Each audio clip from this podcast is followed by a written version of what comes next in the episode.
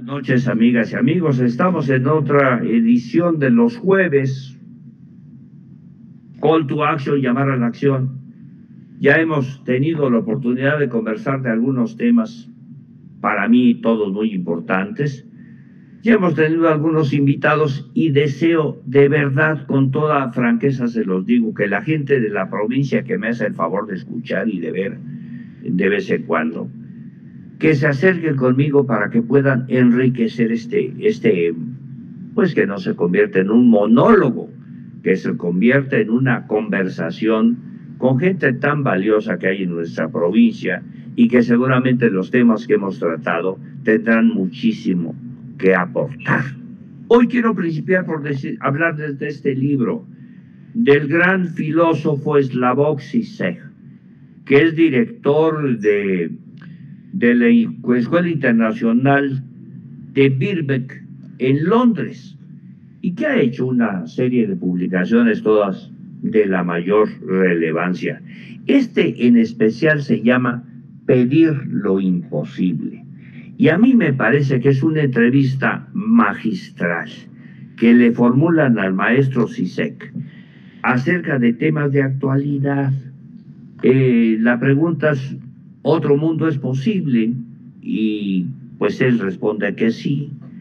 Eh, hay algunos temas por demás sobresalientes sobre lo que está viviendo el mundo en este momento, con dos crisis que él señala desde hace tiempo, que son seguramente pues las que estamos viviendo en México y en todo lo que nos concierne de los países cercanos a nosotros.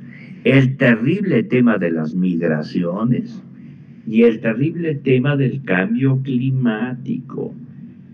Vean ustedes, el tema de las migraciones es un tema que, bueno, está en todo el mundo. Yo estaba viendo recientemente el problema en el Mediterráneo de la gente de África, que está arriesgando la vida literalmente para cruzar el mar Mediterráneo y poder llegar a Europa. Aquí en, América el territorio es vastísimo, vastísimo, de manera que es más difícil acceder al supuesto paraíso que son los Estados Unidos. Entonces el tema de la migración, los flujos migratorios de Asia, la migración de África y ahora lo que estamos viviendo en América Latina, no es un tema menor, es un tema gravísimo, que no lo podemos resolver con dimes y diretes. A ver, que el presidente los pare, que no los pare, que los deporte, que no los deporte. No, yo creo que no puede resolverse la vida de la gente y la vida nuestra y la vida de todo mundo en estas polaridades que no conducen a nada. El otro tema es del cambio climático.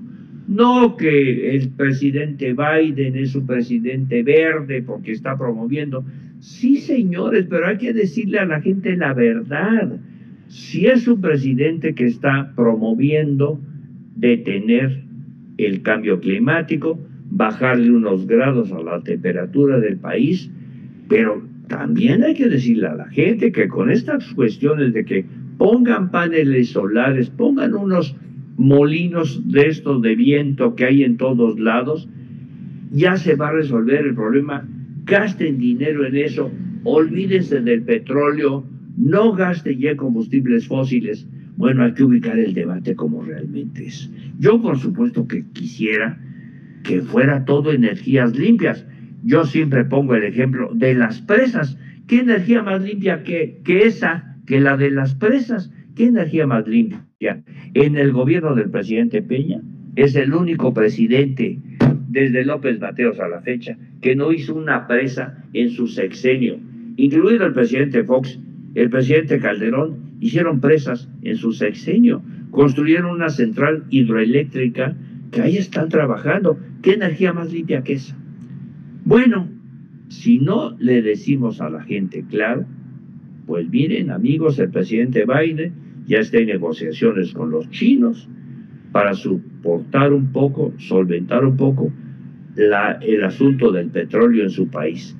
Ya está en negociaciones con los rusos para negociar un poco el asunto del gas natural que está a punto de tener un problema ya en su país. ¿Cuánto cuesta disponer de un auto Tesla? ¿Cómo les está yendo a los españoles que cambiaron de la noche a la mañana por intereses? Su modelo que tenían varias plantas nucleares que producían energía eléctrica, la cerraron y ahora están comprando energía eléctrica proveniente de las plantas nucleares de Francia y les está costando un dineral pagar la luz eléctrica en España. Yo creo que hay que leer al maestro Slavoj Zizek.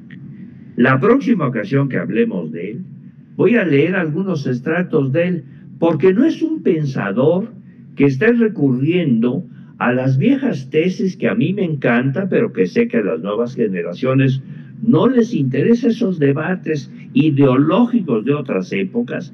Él no recurre a eso, no nos está mostrando recetas de debates ideológicos ya superados. Él está hablando de la tecnología. Yo, yo he leído varias de las cosas que él pone como necesarias de cambiar y estoy totalmente de acuerdo con él. Es un hombre muy moderno que tiene en su acervo la experiencia de la pésima decisión del mundo de irse a la economía especulativa. Y yo creo que el fondo de todo es eso. Cuando en lugar de producir, de tener una economía productiva, nos fuimos a la economía especulativa, al lobo de Wall Street, al señor Bernie Madoff y todo lo que pasó y está pasando en el mundo de la especulación. Aquí en México, ¿qué les puedo decir, amigas y amigos? Yo soy chapaneco.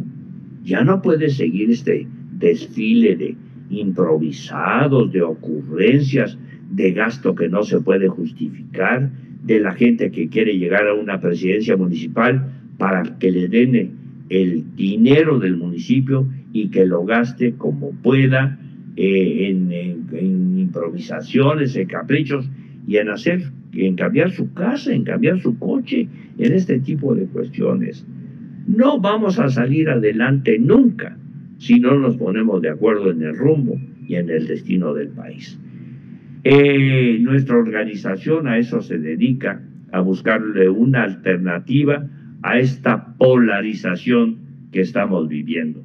Yo soy César Augusto Santiago, que los invito a que nos acompañen el próximo jueves. Vamos a pedirle a dos o tres de nuestras amigas y amigos que comentemos este libro que de verdad tiene un título excelente, pedir lo imposible, que es que la gente piense y actúe con racionalidad. Muy buenas noches.